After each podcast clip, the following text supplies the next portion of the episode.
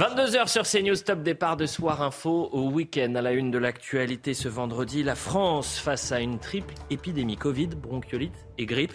Les hôpitaux s'attendent au pire, alors on ne prend pas les mêmes, mais on recommence. Point presse du ministre de la Santé pour expliquer les gestes à suivre. Appel solennel à la vaccination et au port du masque. Un masque toujours pas obligatoire dans les transports en commun. Écoutez François. Si le Covid a, ces dernières années, affaibli la circulation des autres virus hivernaux et constitué notre principal front, ce n'est plus le cas désormais. Nous faisons face, je l'ai dit, à une triple épidémie qui, de surcroît, est plus précoce qu'habituellement. Les camps de migrants comme une histoire sans fin. À Paris, boulevard de la Chapelle, 300 migrants majoritairement afghans attendent d'être relogés. Euh, la maire de Paris, Anne Hidalgo, s'est rendue sur place 10 minutes et puis s'en va. Pas de discussion avec les associations, les migrants, ni même les riverains excédés. Écoutez leur colère. On demande un vrai plan d'action et que le gouvernement prenne ses responsabilités au-dessus de la mairie de Paris. Ça ne peut plus durer. Enfin, le spectre des coupures d'électricité cet hiver est-il en train de s'éloigner Selon EDF, les Français ont baissé de 10% leur consommation le mois dernier par rapport à 2021. Alors il ne faut pas crier victoire trop vite, mais Bruno Le Maire, pour lui, ça peut passer. Sobriété et production sont les deux choix stratégiques qui nous permettront de passer l'hiver sans difficulté, c'est-à-dire sans coupure n'a pas oublié le col roulé. Le plateau de ce vendredi, je vous le présente dans un instant, mais avant cela, on fait le point sur l'information. Dès le 1er janvier, les préservatifs seront gratuits en pharmacie pour les 18-25 ans, mais aussi pour les mineurs. Emmanuel Macron a donc élargi cette mesure en faveur de la prévention chez les jeunes. Les modalités de cette prise en charge restent à préciser, mais le ministre de la Santé assure qu'il s'agira d'un remboursement à 100% par la sécurité sociale sans ordonnance. À Vaux-en-Velin, dans la métropole lyonnaise, près de 30 000 cartouches de cigarettes contrefaites saisies, un record représentant 8 tonnes de tabac.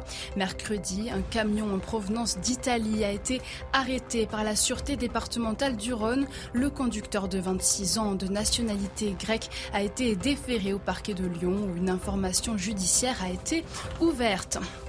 Et puis en football, la Croatie, premier pays qualifié pour les demi-finales du mondial au Qatar.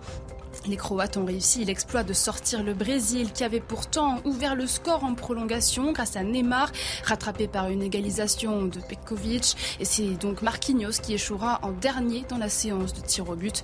La Croatie devra affronter en demi le vainqueur du match Argentine-Pays-Bas. Argentine qui mène 2 à 1. Marquinhos, capitaine du Paris Saint-Germain, qui manque euh, avec le Brésil, donc ce penalty.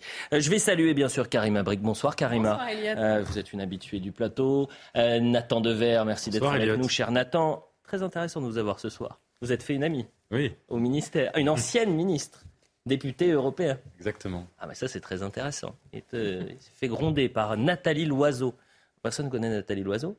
Mais euh, en tous les cas, elle n'a pas apprécié que hier, vous expliquiez ce qu'il s'est passé, ce que vous avez vécu en plein cœur de Paris, euh, lorsqu'il y a eu une coupure de courant. C'est bien ça? Exactement. Bon, on, ne dit rien. On racontera tout ça dans un instant. J'ai le plaisir de recevoir Daniel Simeka. Merci d'être avec nous, docteur. Euh, Olivier Vial. Bonsoir. C'est un honneur de vous avoir, Olivier. Vous êtes fondateur de l'Observatoire du wokisme. Pour les téléspectateurs qui ne vous connaissent pas, nous sommes avec le premier lanceur d'alerte en France, c'est-à-dire que dès 2012-2013, vous avez dit attention, il se passe quelque chose sur notre territoire. C'était à l'époque la théorie du genre et aujourd'hui le wokisme qui est le digne héritier. écoutez, ça fait dix ans, hein, donc vous êtes peut-être, euh, fallait peut-être être un peu plus euh, offensif, non? Bah, En fait, on est un peu seul et en face, ils sont très nombreux et de plus en plus nombreux et surtout financés par vos impôts puisque ce sont majoritairement universitaires. Jean Messia est avec nous ce soir. Plaisir de vous retrouver également, cher Jean. Toujours pas de compte Twitter Non. Bon, vous, il, tient il, tient manifestement pas ses promesses. Il envoyé une lettre à Elon Musk. Je sais pas, faites quelque chose. Peut-être un pigeon voyageur. Il a demandé à me voir plusieurs, à plusieurs reprises, mais pour l'instant, j'ai pas le temps. Allez, on revient dans un instant à la publicité et on commence le débat. Dans quelques secondes, on parlera du Covid pour commencer, mais on a énormément de choses à traiter ce soir. 22h10 sur CNews, on commence Soir Info Week-end avec Karim Abric, Nathan Dever, avec Jean Messia, Olivier Vial, c'est la première fois qu'on vous retrouve sur ce plateau ce soir, fondateur de l'Observatoire du euh, wokisme. Je me répéterai jamais assez. Vous êtes le premier lanceur d'alerte, du moins l'un des premiers en France sur le wokisme. Hein sur le wokisme qui s'appelle wokisme que depuis effectivement 2020 en France. Oui. Mais en fait, les racines sont très anciennes et nous, on a commencé à le traiter à partir de 2012. Euh, les racines sont encore plus, plus anciennes que ça. 10 ans, 10 eh ans ben déjà. Malheureusement, il n'y a pas de vaccin là-dessus et, le masque ne suffit pas non plus. Bon, bah écoutez, on va voir si on doit le porter déjà euh, dans les transports en commun, ce fameux masque, avec vous, docteur Simeka, euh, dans un instant. Pourquoi je vous dis ça? Parce qu'on va commencer avec la crise sanitaire. Et notamment, cette, pourquoi je dis crise sanitaire? Il y a une triple épidémie. Une épidémie de grippe, de bronchiolite et de Covid. Et on prend les, non pas les mêmes et on recommence, mais c'est une, c'est sans fin. Chaque euh, saison, en quelque sorte, on va revivre la même situation maintenant depuis deux ans. Vous avez les chiffres, 65 000 cas positifs en 24 heures ont été recensés euh, pour le Covid. C'est une hausse de 11 par rapport à, J-7. Donc on voit que c'est en hausse.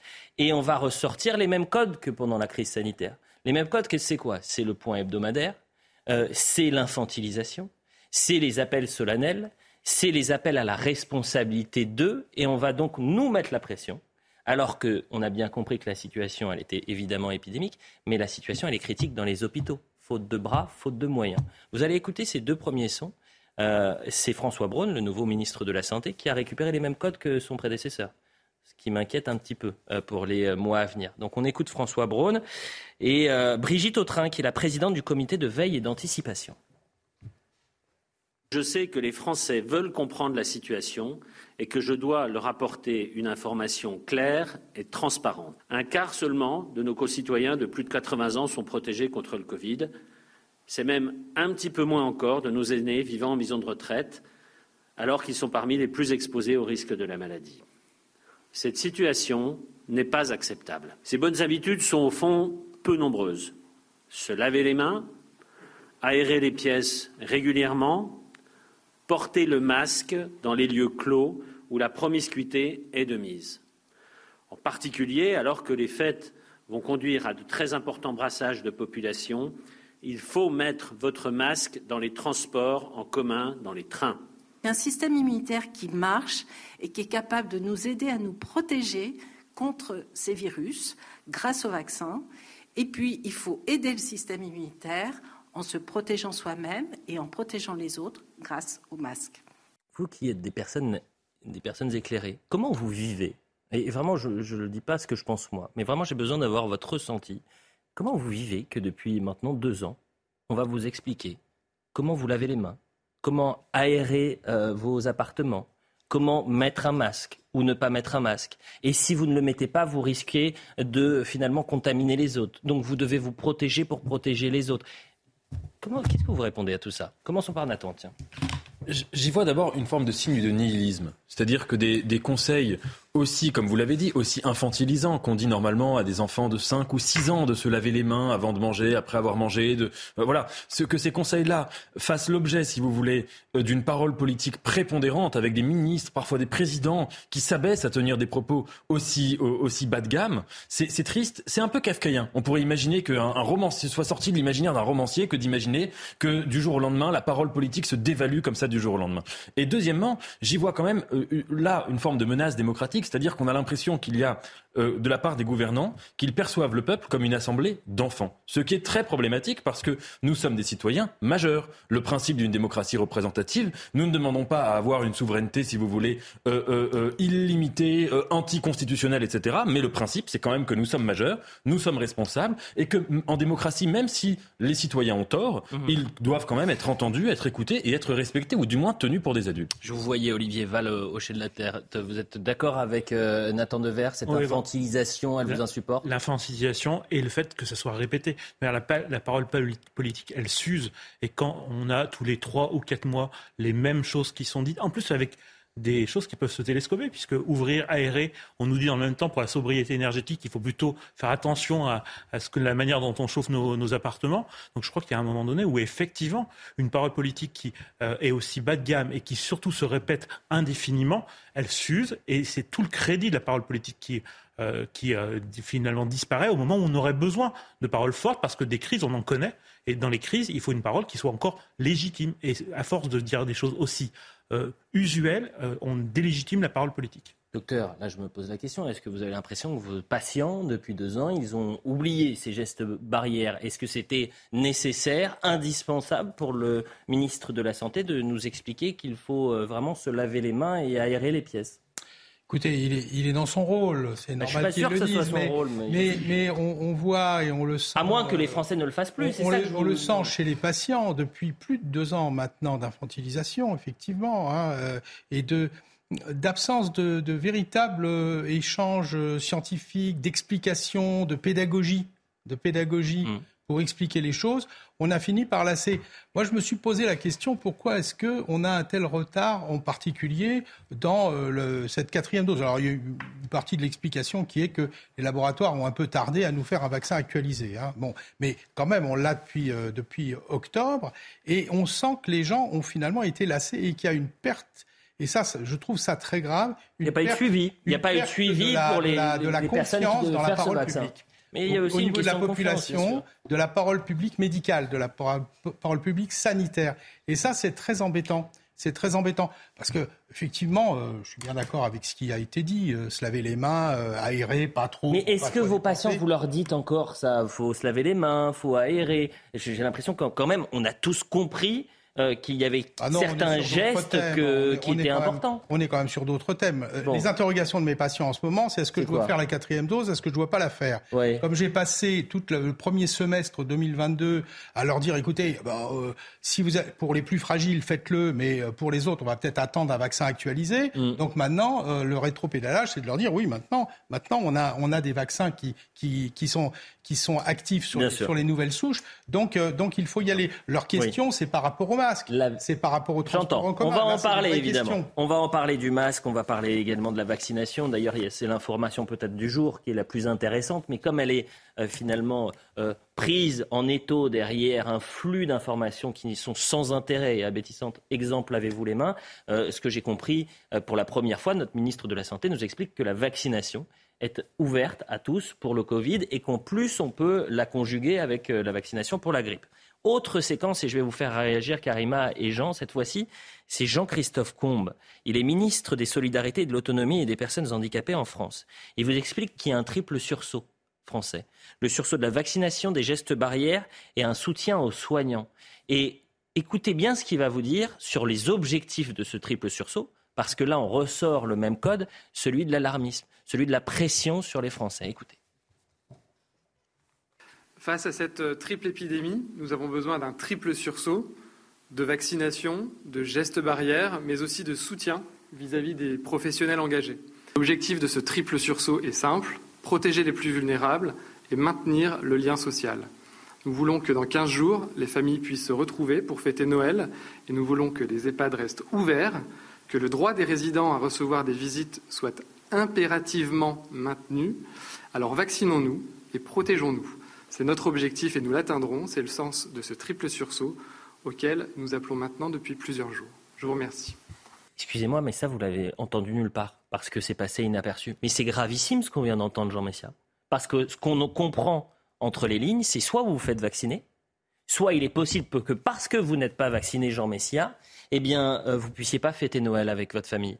Qu'on revienne à cette situation où les euh, hôpitaux, euh, les EHPAD seront fermés. Vous pourriez pas voir vos proches. Voilà ce qu'on comprend donc de ce ministre que personne ne connaissait lui aussi. Mais ils sont nombreux dans ce gouvernement. Mais est-ce que c'est une surprise? Ah oui, je trouve que c'est surprenant. Non, mais c'est surprenant, je dirais, là, instantanément. Mais si on regarde en dynamique de longue période la gestion depuis le début de tout cela, c'est quand même assez cohérent par rapport à ce qui a été fait ou pas fait, ou les deux en même temps depuis le début. On parlait il y a un instant d'infantilisation. Euh, excusez-moi, est-ce qu'on imagine le, général de Gaulle ou encore euh, Napoléon Bonaparte dire aux Français qu'il faut se laver les mains ou porter un masque? On est passé sur autre chose, Jean, s'il vous plaît. Et Juste sur cette réaction, est-ce que vous, vous trouvez ça, parce que j'ai l'impression d'être le seul, et peut-être que je me trompe, hein, bien évidemment, mais j'ai l'impression d'être le seul choqué quand j'entends ce ministre il y a, dire, dire, en gros, soit vous êtes vacciné, soit il y a ce triple sursaut, parce que nous, vraiment, nous, gouvernement, on veut que vous passiez des bonnes fêtes. Oui, mais ça, correspond finalement au même séquençage que nous avons connu de la communication que nous avons connu il y a un an. C'est-à-dire, hmm. au début, tout est normal. Hmm. Ensuite, c'est des recommandations de mettre les masques et de faire des gestes barrières, etc. Ensuite, c'est un conseil pour se vacciner. Ensuite, la vaccination devient obligatoire. Ensuite, on instaure le pass sanitaire. Tout ça va crescendo. Ensuite, tout se dégonfle et on reprend depuis le début. Donc, si vous voulez, on a un peu l'habitude. Moi, ça m'étonne pas par rapport à tout ce qui est dit depuis un certain temps. Et puis, je ne sais pas si on va en parler, mais euh, l'attitude du président de la République face à tout ça interroge aussi. Je veux dire, vous, vous l'avez vous, vous vu. Il est, très, il traîné tout le monde aux États-Unis euh, il y a quelques jours euh, au moment de sa visite présidentielle. Ensuite, il arbore un masque. Hmm. Et puis ensuite, il se rend à une réunion hmm. sans masque. C'est vraiment les efforts pour rendre l'autre fou. Comme on verra l'image juste avant la publicité. Le grand psychiatre. Ne, ne spoilez pas nos séquences et on a été les premiers à la sortir. C'est-à-dire que hier, il portait le masque avec son ministre. Il était à Vienne. Euh, dans la Vienne, pardonnez-moi, et que là, cette fois-ci en Espagne, le même type d'événement, il est sans masque. Alors vous pouvez me répondre, oui, mais euh, l'Espagne, la crise épidémique n'est pas la même, en tous les cas la situation épidémique n'est pas la même qu'en France. J'ai demandé au correspondant français euh, à Madrid, qui m'a dit qu'il y avait une augmentation de l'épidémie en Espagne, qu'on suivait ça de très près, qu'il y avait une épidémie de grippe qui était très importante et que le masque était obligatoire en Espagne. Donc effectivement, en termes de communication, on, on est plutôt moyen. Mais revenons sur cette déclaration donc, de Jean-Christophe Combe qui vous explique qu'il y a un triple sursaut à avoir, Karima. Sinon, faites gaffe. Euh, les fêtes de Noël, vous allez peut-être les passer sans, vos proches fragiles. Mmh. Ben effectivement, on est beaucoup dans, dans, la com ces derniers temps. Et là, maintenant, le nouveau terme, c'est triple sursaut. On s'arrête là-dessus. Il y a eu le masque, le triple sursaut. C'est que au fond, le gouvernement n'a pas tant de choses à proposer aux Français. Ils sentent bien que les Français n'ont pas nécessairement envie d'aller vers l'obligation. Mm. Ensuite, ben, on se retourne vers quoi? Vers l'infantilisation, parce qu'on ne sait pas trop euh, quoi présenter aux Français. Et sinon, ben, qu'est-ce qui reste? C'est la peur. Donc, on fait peur. Et c'est vrai qu'il y a une situation, par ailleurs, il y a plus de cas. Euh, la situation euh, dans les hôpitaux est assez critique, mais le masque, c'est un peu ça aussi. Hein? C'est mm. l'arbre qui cache la forêt. on met le masque qu'on nous dit faites attention, vous allez mal, vous n'allez pas pouvoir fêter à Noël. Mm. Pourquoi? Parce que pendant ce temps-là, on se détourne, on oublie de dire à quel point qu'est-ce qui a été vraiment fait au cours des trois dernières années pour améliorer euh, le système de santé, améliorer le pouvoir aussi des soignants au, sein même des institutions de santé. Pas, pas grand-chose, en fait. Olivier Vial.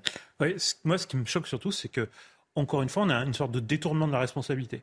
La responsabilité, on l'a fait porter là, sur les Français, mhm. alors qu'en réalité, euh, la situation de l'hôpital, c'est quand même la responsabilité du gouvernement. On pouvait l'accepter la première fois. Euh, au début de la crise du Covid, on pouvait l'accepter parce que tout le monde a été surpris par cette crise. Là, c'est une crise qui revient quand même maintenant assez régulièrement. La neuvième vague. la neuvième vague. Je pense que le gouvernement aurait eu euh, le loisir de s'attaquer réellement à la crise de l'hôpital.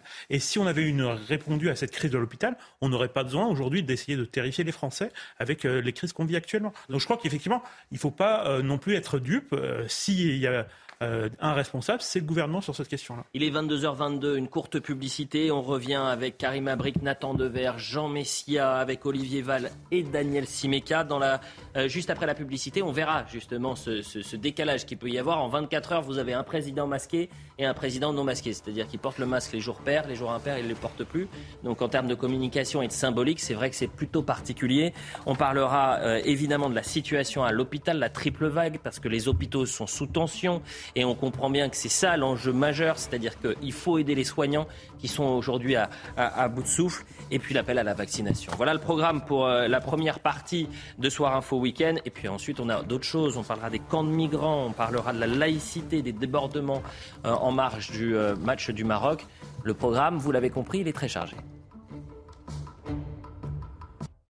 22h26 sur CNews, on est toujours pour Soir Info Week-end avec Karim Abric, Nathan Dever, Jean Messia, Olivia Vial, fondateur de l'Observatoire du Wokisme. On parlera évidemment du wokisme dans cette émission. Et Daniel Simeka, médecin généraliste. Docteur, la partie là qu'on va aborder, c'est pour vous. Vous allez tout nous expliquer sur le masque, sur le vaccin, sur la triple vague. Bref, on a besoin d'y voir clair parce qu'avec le gouvernement, un jour c'est A, le lendemain c'est B. Et même pour le masque, avec le président de la République, j'y comprends plus rien, docteur. D'abord le point sur l'info et on voit tout ça dans un instant. Un jeune homme de 18 ans tué par balle à Marseille, connu pour des infractions liées aux stupéfiants. Il a été retrouvé mort ce matin dans le quartier de la Belle de Mai. Une enquête a été ouverte pour homicide volontaire en bande organisée. Il s'agit du 30e décès par balle dans les Bouches du Rhône depuis le début de l'année. La loi sur la fin de vie à l'heure des débats. La Convention citoyenne a été lancée aujourd'hui par Elisabeth Borne. Près de 200 Français tirés au sort vont débattre pendant trois mois avant de se prononcer en mars sur un besoin éventuel de changer la loi. La Première ministre encourage les citoyens à engager un débat sans tabou en abordant les doutes et les désaccords.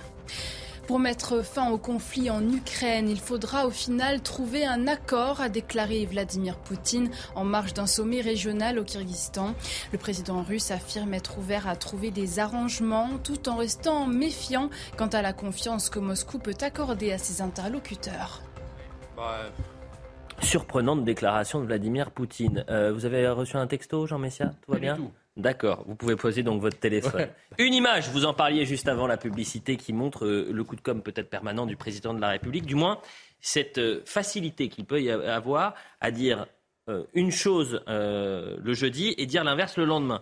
Vous avez deux images. À gauche, c'est en France, hier dans la Vienne, avec un président masqué, suivant les recommandations, je cite le président, de son ministre de la Santé. Et puis à droite, ce vendredi en Espagne, il est non masqué, avec le même type euh, euh, d'événements, du moins de réunions, et donc il ne porte pas ce fameux masque. Alors certes, il est en Espagne, c'est l'argument qu'on pourrait aborder, euh, mais je crois, sauf si je me trompe, que le vaccin ne s'arrête pas aux portes de la frontière française. C'est toujours intéressant de voir ça parce que euh, il en a fait un symbole, le port du masque, c'est ce qu'il disait, c'est important euh, de porter le masque, etc. C'est ce qu'il dit hier. Et puis le lendemain, il fait l'inverse. Donc on va l'écouter, et puis vous allez avoir M. Vargon, vous savez, qui explique que c'est un coup de com' permanent. J'ai mis le masque, non pas parce que je, vous rassure, je serai malade ou autre, mais je suis les préconisations de mon ministre de la Santé et face à la remontée de l'épidémie et de la, conjonction, je pense que c'est bien de faire de la pédagogie parce qu'on n'a pas envie de revenir vers les obligations généralisées forcément. Regardez les images. Lui et le ministre sont masqués, personne d'autre ne l'est. Voilà. C'est tout, c'est de la com. C'est de la com. Euh, on sait très bien que ça ne marche pas et euh, ils veulent. On a décidé de plus emmerder les gens avec le masque. Alors je, suis, je crois que Mathias Vargon, il veut qu'on soit tous masqués. Mais euh, est-ce que c'est de la communication Est-ce que c'est de la bonne communication qui veut commencer? Nathan Je ne veux pas radoter, hein, mais à chaque fois qu'ils emploient cet élément de langage, que ce soit M. Macron ou ses ministres, c'est insupportable quand il dit pédagogie. Et c'est incroyable. Pédagogie, ça veut dire, en français, en grec, l'éducation des enfants. Je le rappelle, donc là, c'est une manière explicite de dire je tiens mes électeurs pour des enfants et mon peuple pour des enfants. Plus profondément, ce qui est incroyable, c'est de voir que dans les éléments de langage de la Macronie, mm. l'alternative sur le sujet sanitaire, c'est toujours la même chose. Soit, comme ils disent, resserrage de vis, c'est-à-dire en gros mesures liberticides qui ne vont pas dans l'esprit républicain, mm. soit gentillesse, ça c'est la carotte, pédagogie. Ça, c'est quand on est gentil, quand on explique aux gens mm. qu'il faut porter le masque, mais qu'on ne les menace pas. Mais la pédagogie, elle est tout aussi méprisante, voire plus méprisante que le serrage de vis. Et évidemment, c'est absolument incohérent euh, de, mettre le masque un jour et de ne pas mettre le lendemain, c'est évident. Mais Jean Messia, je suis membre du gouvernement, je vais vous dire, mais vous dites n'importe quoi, il est excessif, caricatural. Nathan Dever, la situation en France n'est pas la même qu'en Espagne. Si je porte le masque dans un lieu clos en France, j'ai pas besoin de le porter en Espagne. Vous répondez quoi à cela? Je réponds qu'on a fait porter le masque tout le temps aux Français, dans toutes les situations, même dans la rue, alors que beaucoup de scientifiques vous expliquent que dans la rue, ça ne sert à rien. Et pourtant, on vous a dit, bah, pour éviter de l'enlever, etc., il faut le mettre partout. Donc euh, ça, c'est la première chose. La, deuxième chose, c'est que pourquoi voulez-vous que le gouvernement se prive hmm. d'une méthode de communication qui a si bien marché jusqu'à présent? On nous dit, oui, les, les Français sont infantilisés depuis deux ans, mais où est-ce que vous avez vu des révoltes? Oui, il y a une docilité des Français. Les Français, sont abrutis. les, Français sont abrutis et zombifiés par une propagande permanente, assommés mm. dans une forme de léthargie euh, politique. Ils ne réagissent à rien. Donc après tout, le gouvernement aurait tort de changer une équipe qui gagne. Voilà, il reprend les mêmes ficelles, il recommence. Docteur Simeka, est-ce que quand vous voyez ces images, il y a une logique scientifique, médicale à porter un masque euh, le jeudi dans un lieu clos, euh, on est en France, et puis le lendemain il y a un brassage de population très important. Euh, vous êtes certes en Espagne avec, je le répète, une épidémie de grippe qui est importante, euh, une petite poussée euh, de, Covid du côté de, l'Espagne, mais là, je ne porte pas de masque. Est-ce que c'est logique? Écoutez, ça peut être logique dans, dans l'histoire des choses depuis, depuis deux ans. On a commencé par nous dire que le masque ne servait à rien parce qu'on n'en avait pas. Et ensuite, on a réclamé à ce qu'on le mette en plein air, à 150 mètres ou 300 mètres de toute autre âme qui vive. Donc, dans, dans, dans une telle incohérence, c'est vrai que les gens manquent de repères. Et nous, on a un travail. Alors, je suis désolé de dire pédagogique. Je me rends compte qu'effectivement, vous avez parfaitement raison. Hein, le, radical étymologique, c'est l'enfant, hein, comme pédiatrie, bien sûr. Je n'avais pas réalisé cela. Mais, mais bon, moi, je, en tout cas, euh, j'explique. J'explique. à, mes patients la, juste mesure. C'est-à-dire que, effectivement, dans un, quand on est dans un métro bondé, quand on est dans un mm. magasin, moi, je, effectivement, je trouve qu'il est logique de, mettre quelque chose qui puisse être un peu une barrière, qui puisse se protéger un petit peu mm. soi-même et surtout protéger les autres. Et puis tout le reste, c'est effectivement du n'importe quoi. Et on a eu deux ans quand même de ce point de vue-là, de discours un peu n'importe quoi entre euh, les gens qui voulaient qu'on le mette même euh, euh, en dormant. non, non pas en dormant, mais à l'extérieur, effectivement, dans, la rue. Est-ce que vous vous souvenez dimanche dernier, François Braun, le ministre de la Santé, qui disait Je n'aurai pas la main ferme si je dois imposer le, masque dans les transports en, commun. Euh, rappelons les chiffres, ils sont en nette augmentation. Oui, vous faites la moue, parce qu'aujourd'hui, on a l'impression que son discours, il a un peu changé. Non, moi j'ai été choqué qu'un ministre de la République parle, d'avoir la main forte ou. Enfin, je n'aurai pas le bras qui tremble. La main qui tremble. Enfin, j'ai trouvé le, vocabulaire un petit peu monarchique pour quelqu'un qui a une parfaite légitimité, mais quand même très indirecte mhm. euh, du point de vue du, suffrage populaire. Mhm. J'aurais aimé, j'aurais apprécié quand même du, de la part du ministre de la Santé une main moins monarchique quand même. Hein. Écoutons-le, justement, notre monarque. Traverser la rue en regardant à droite, à gauche. Avoir des relations sexuelles protégées pour effectuer les infections sexuellement transmissibles porter le masque pour éviter de contaminer ceux qui sont autour de nous quand on est dans des circonstances, comme je vous l'ai dit, où on est euh, serrés les uns contre les autres. Et eh bien voilà ce que, ce que je veux introduire, c'est un réflexe. Comme on regarde à droite à gauche quand on traverse la rue, eh quand on rentre dans le métro, dans un train, en période épidémique, on porte un masque. Bon, ça doit devenir un réflexe, pas forcément une obligation. Pourquoi pas? Ceux qui veulent euh, porter le masque, Olivier Vial, dans, dans, les transports en commun, qu'ils le fassent. Ce qui vous pose problème, c'est l'obligation. On voit déjà que c'est le cas, en fait, euh, par rapport à ce qu'on a connu il y a, il y a, quelques, il y a quelques euh, années, euh, où le masque était porté que par les populations touristiques asiatiques. Aujourd'hui, dans le métro, on a des gens effectivement qui portent le masque, qui n'ont pas arrêté de le porter, certains qui le reportent par moment voilà, chacun fait ce qu'il veut. Juste pour revenir sur ce qui était dit avant, en fait, c'était de la communication. Et en fait, dans le problème de la communication, c'est qu'on a deux registres de communication différents. Quand on est en France, il fait de la communication pédagogique, mais quand on est sur la scène internationale, on sait que c'est le contraire. Sur la scène internationale, par exemple, on ne porte pas de manteau même s'il fait froid pour montrer qu'on est solide. Et donc, on ne peut pas porter le masque si on est le seul à le porter. Et donc, ça, c'est une grande logique de la communication politique. Et donc, quand on fait de la communication, effectivement, la difficulté, c'est des gens comme vous qui vont regarder deux séquences l'une après l'autre et qui vont s'apercevoir que la communication communication répond pas au même. Euh, mais surtout qu'on a bien compris que ce virus ne s'arrêtait pas, je ne vais pas me répéter, mais ne s'arrêtait pas à la frontière française. Donc, si épidémie il y a en France, il y aura probablement, malheureusement, dirais-je, une épidémie en Espagne, puis en Italie, puis en Allemagne. Et simplement de la communication. Ben, il aurait pu être le symbole, justement, de, de, de, de, l'Europe en disant portez le masque et regardez, je le fais, même en Espagne, si l'épidémie. Même, même, avec une période de grand franc, on verra que si euh, ah. personne n'a de manteau, il ne portera pas le manteau. C'est un grand classique de la communication. Alors, vous savez que désormais, et je vais vous faire réagir à ça, euh, Karima, que des associations de malades se sont euh, réunies, ont, signé une tribune pour imposer le masque euh, dans les transports en commun. Écoutez, Danielle Aubanel, elle est présidente de la fédération CARE et ELI. Écoutez, Karima. Nous en sommes venus au choix de cette tribune pour alerter à la fois nos institutions, mais aussi le public. Nous voudrions qu'il y ait un port du masque de façon solidaire de ceux qui sont moins à risque pour protéger ceux qui le sont énormément. Toutes les années, il y a des épidémies de bronchiolite. Cette année, ça met l'hôpital en danger. Donc imaginez si on se retrouve avec encore une troisième vague de Covid. Mais que vont faire les hospitaliers? Mais ils n'en peuvent plus, les soignants. L'hôpital ne va pas tenir à une triple épidémie de grippe, de bronchiolite et de Covid.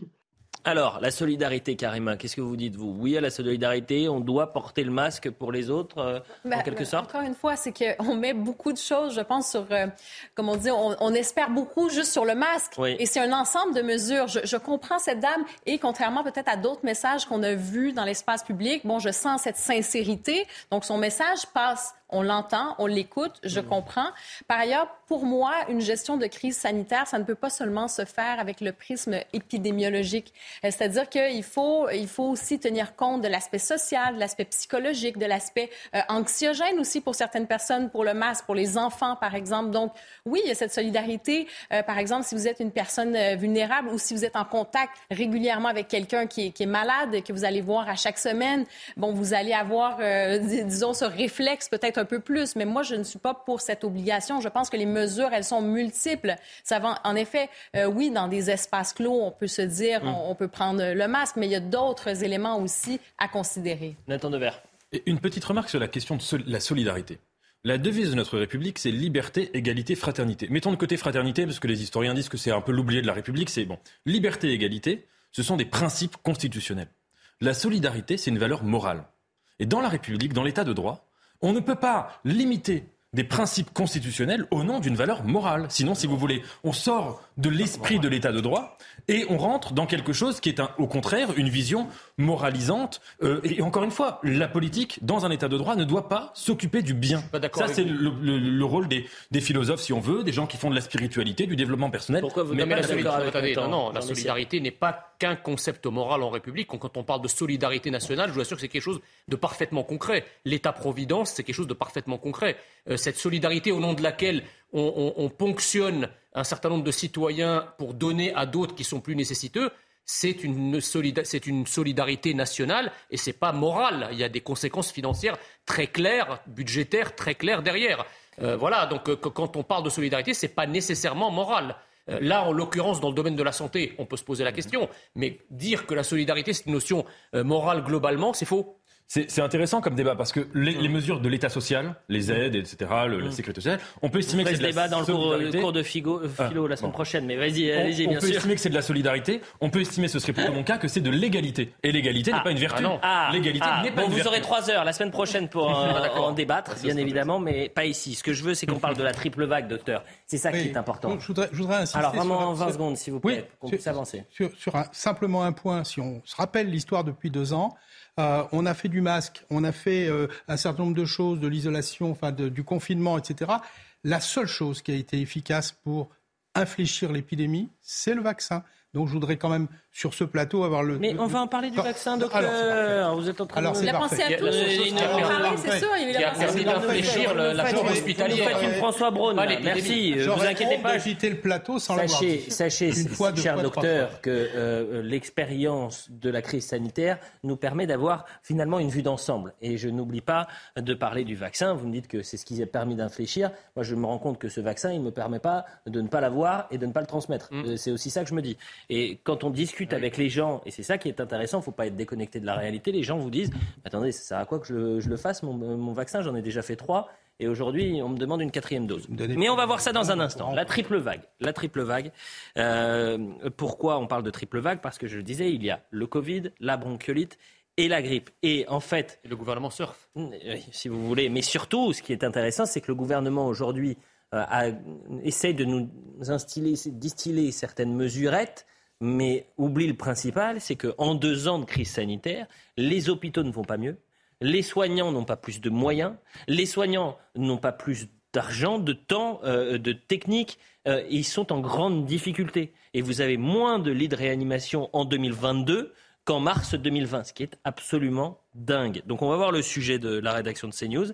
Et ensuite, on on en parle alors qu'on voyait les indicateurs de l'épidémie qui sont en hausse cette semaine plus 23% d'hospitalisation, plus 11 d'admissions quotidiennes en soins. Et donc on voit que les hôpitaux sont en train de se remplir. Une triple épidémie, voilà ce à quoi les hôpitaux français sont confrontés.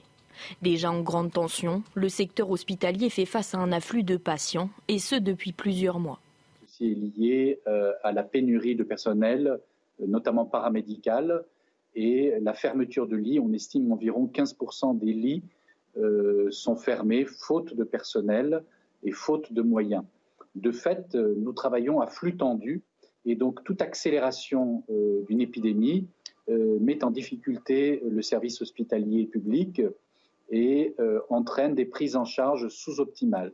Parmi les 5000 lits de réanimation que comptent les hôpitaux français, environ 500 d'entre eux sont fermés faute de personnel.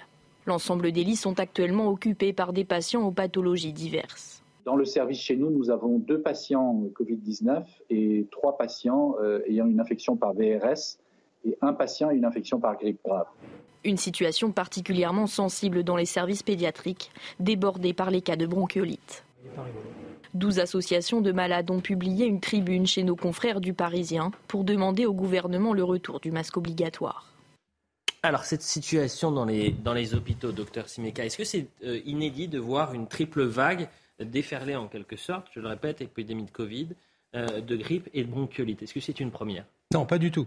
D'abord, la bronchiolite, on a l'habitude de dire que la bronchiolite arrive en même temps que le Beaujolais nouveau, le troisième mercredi de novembre. Hein. C'est classique, ça fait des années et des années, et ça se calme aux environs du mois de, du mois de février. Donc, euh, ça arrive comme toujours. Il y aura, je peux vous parier, j'ai une boule de cristal, après le jour de l'an, la première semaine et la deuxième semaine de janvier, c'est les gastroentérites. Donc, il y a des constantes comme ça. L'épidémie de grippe, c'est un petit peu plus variable. Des fois, c'est un peu euh, en avance. Mm. Quelquefois, on a des épidémies de grippe un peu plus tardive sur, sur la nouvelle année. Là, on dit qu'elle est, elle, est arrivée plus tôt et qu'elle est plus virulente. Elle est alors, euh, plus virulente, euh, c'est bien possible. Pour l'instant, c'est un peu court pour le, pour le dire. Plus virulente, c'est bien possible. En tout cas, elle est, elle est plus précoce. Et mhm. puis, il y a une couverture vaccinale qui est un peu, qui est un peu moindre. Il faut dire que. François Braun disait qu'elle était plus euh, précoce aujourd'hui. Oui, On, on, a, on a aussi instauré une méfiance vaccinale. On a réussi à instaurer une méfiance vaccinale dans la population française, qui est extrêmement, euh, extrêmement dommageable. Mais euh, vaccin, encore une fois, on va en parler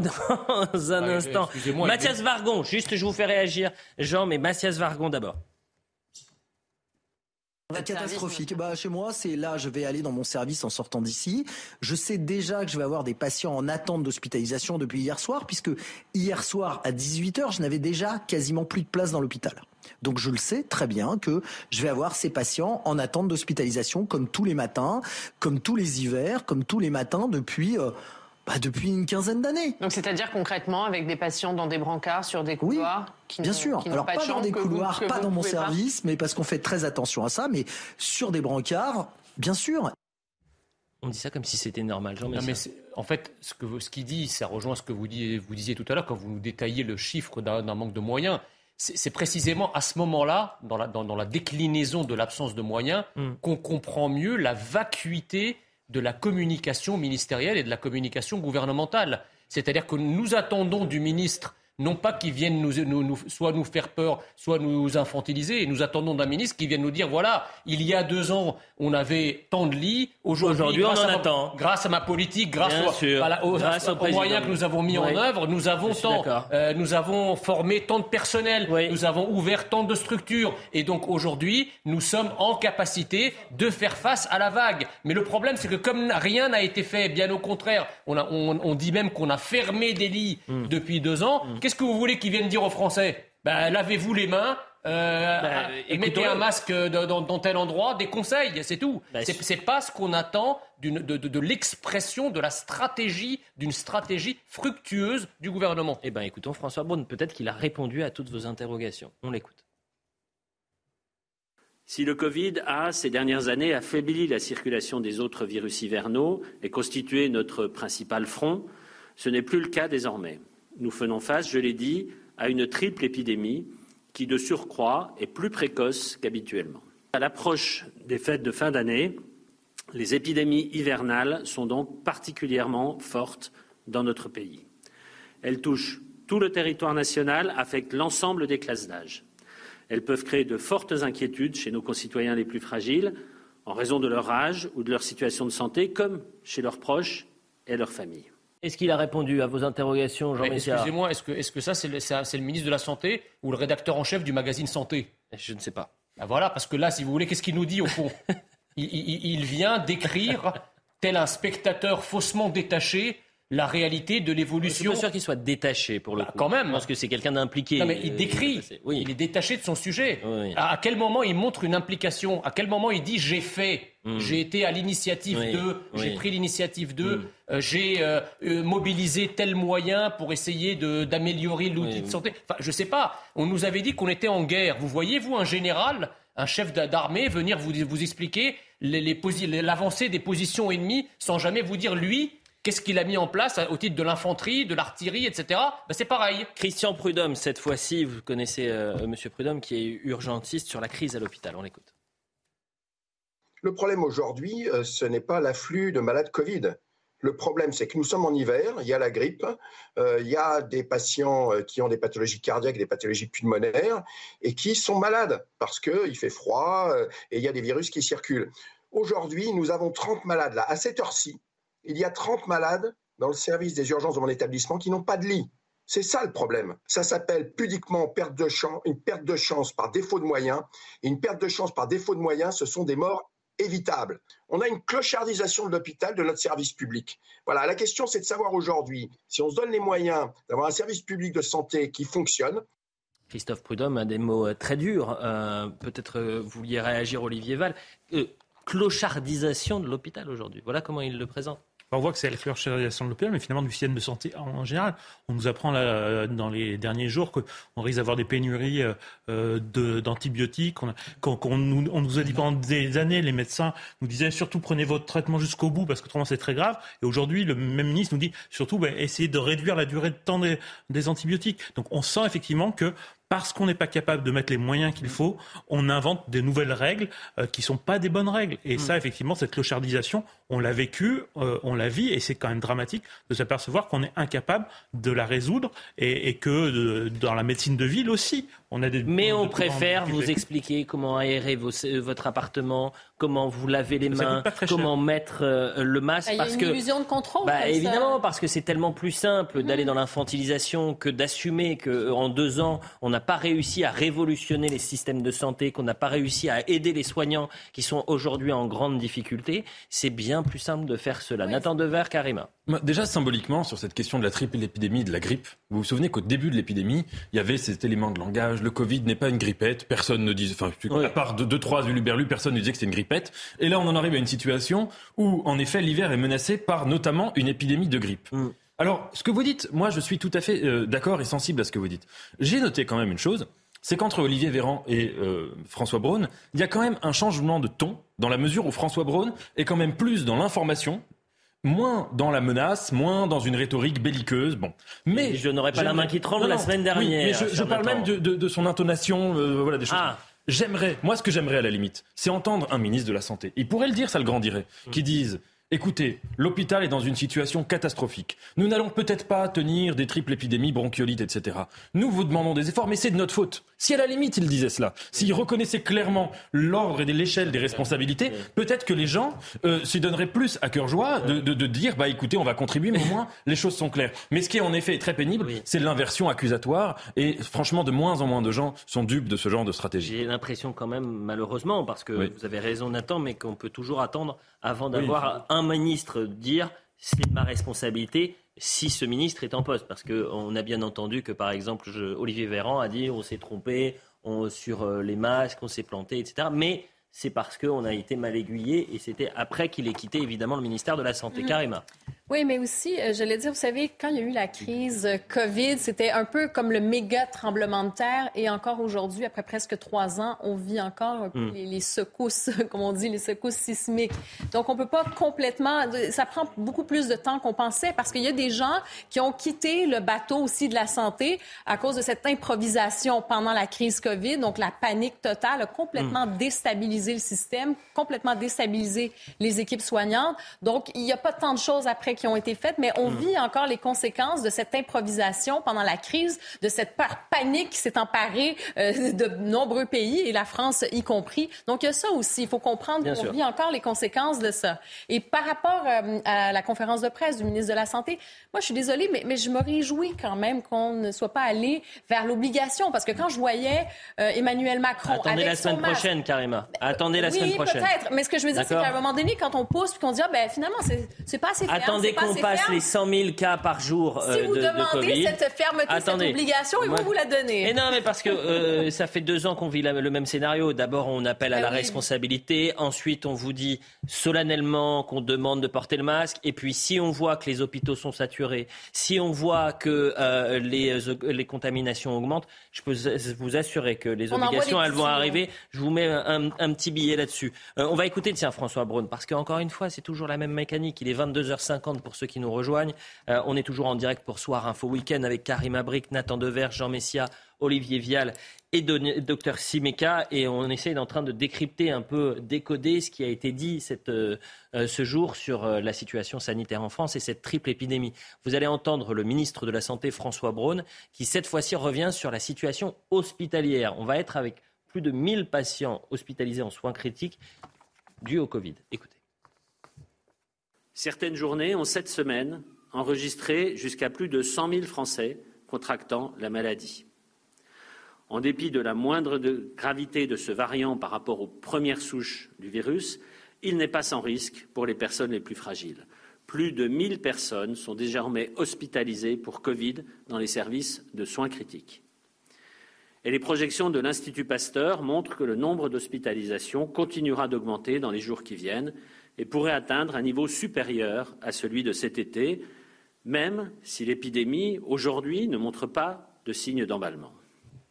On a tout compris, docteur Simeka. C'est-à-dire qu'à l'hôpital, ça va augmenter. Euh, on va avoir des hôpitaux et des services de soins critiques de plus en plus saturés. Et on va appeler à la responsabilité. C'est-à-dire qu'on va décharger la responsabilité. On va expliquer aux Français, c'est de votre faute si on arrive à cette situation. C'est parce que vous n'avez pas fait votre quatrième dose. C'est parce que vous n'avez pas respecté les gestes barrières. Au lieu de dire, bah, finalement, factuellement, euh, en 2020, je dis euh, un chiffre au hasard, on avait 2500 lits. En 2022, on en a 2000. On a perdu 500 lits de réanimation parce qu'on a perdu des, des infirmiers, parce qu'on a perdu des, des soignants qui ont, qui ont lâché des affaires. Et en plus de ça, il y en a qui sont sur la touche parce qu'ils ne sont pas vaccinés. On, on- on voit bien dans le discours que c'est euh, une fois c'est la faute du virus. Ah là là, qu'est-ce qu'on n'a pas de chance euh, Il y a trois épidémies en même temps. Ben non, mais c'est tout le temps pareil. C'est tous les hivers pareil. En tout cas pour le Covid, ça, ça fait, ça va faire le, le- le deuxième, euh, le deuxième hiver qu'on passe comme ça. Donc il n'y a, il y a pas de mystère. Il y a des gens malades. Ah bah oui, il y a des gens malades. Et on ne parle pas simplement du troisième élément, qui est la capacité d'accueil, qui est l'offre de soins l'offre de soins qui se dégrade. Et je suis bien d'accord que le système sanitaire, depuis, depuis des années et des années, ne cesse de se dégrader. Vous l'avez dit aussi, en ville, en ambulatoire particulièrement. Donc, euh, euh, on, on peut toujours dire que c'est la faute des virus, que c'est la faute euh, des, des pauvres patients qui se retrouvent en besoin de réanimation. Mais je crois bien que c'est la faute d'une capacité d'accueil insuffisante. Jean Messia. Moi, ce qui me frappe, si vous voulez, de la part de ce gouvernement sur la crise sanitaire, mais sur les autres crises également, c'est que le gouvernement nous ramène à un monde pré-newtonien. C'est-à-dire un monde comme au Moyen. Âge, comme au Moyen Âge, où c'était des phénomènes naturels qui dominaient le monde pour l'agriculture, etc. La le grand apport de Newton, c'est de montrer qu'on pouvait expliquer les choses pour pouvoir agir dessus. Vous comprenez? Donc aujourd'hui, tout est devenu un phénomène naturel et on prie pour que les choses se passent bien, comme si la politique n'avait plus rien de prométhéen, comme si la politique ne pouvait pas agir sur les choses. C'est le cas de l'électricité. On vous dit on va prier pour passer l'hiver, on ne sait pas si ça va passer ou pas. Le, la- le ministre de la Santé nous dit à peu près la même chose. Pour la crise migratoire, on peut rien faire. De toute façon, c'est un phénomène naturel, peut-être même un phénomène climatique. Et en fait, le politique se dessaisit de toutes les réalités pour lesquelles justement il est en place pour les traiter. C'est ça qui est incroyable. La vaccination à, à présent, et je me trompe peut-être, mais c'est la première fois euh, probablement qu'on entend le ministre de la Santé appeler à la vaccination de rappel pour toutes les personnes. C'est-à-dire que là, elle est ouverte à tous cet automne, que ce soit la grippe ou euh, la vaccination Covid. Donc on va écouter euh, le ministre de la Santé, puisque au-delà de ça, la vaccination des plus fragiles aujourd'hui, la vaccination de rappel, la dose de rappel n'est pas assez faite. C'est-à-dire qu'on on a des, des gens fragiles qui n'ont pas fait leur dose de rappel parce qu'ils n'ont pas été pris en charge, Mais parce qu'ils n'ont pas été, aussi. mais ils n'ont pas été, ils n'ont pas été euh, relancés en quelque sorte. Mhm. François Braun. La vaccination contre la grippe et contre le Covid est ouverte à tous. Et je ne peux qu'encourager chacun à se faire vacciner à l'approche des fêtes. J'ai toute confiance en nos professionnels de santé de ville pour répondre à cette demande. La vaccination reste notre arme de protection massive. Les études scientifiques, les seules qui comptent dans la santé, ont largement démontré l'intérêt de cette vaccination. Contre le Covid, contre la grippe, la vaccination réduit de façon importante les risques d'infection et empêche de développer les formes graves de la maladie. La France, rappelons-le, alors que nous allons célébrer dans quelques jours les 200 ans de la naissance de Louis Pasteur, est le pays qui a inventé la vaccination.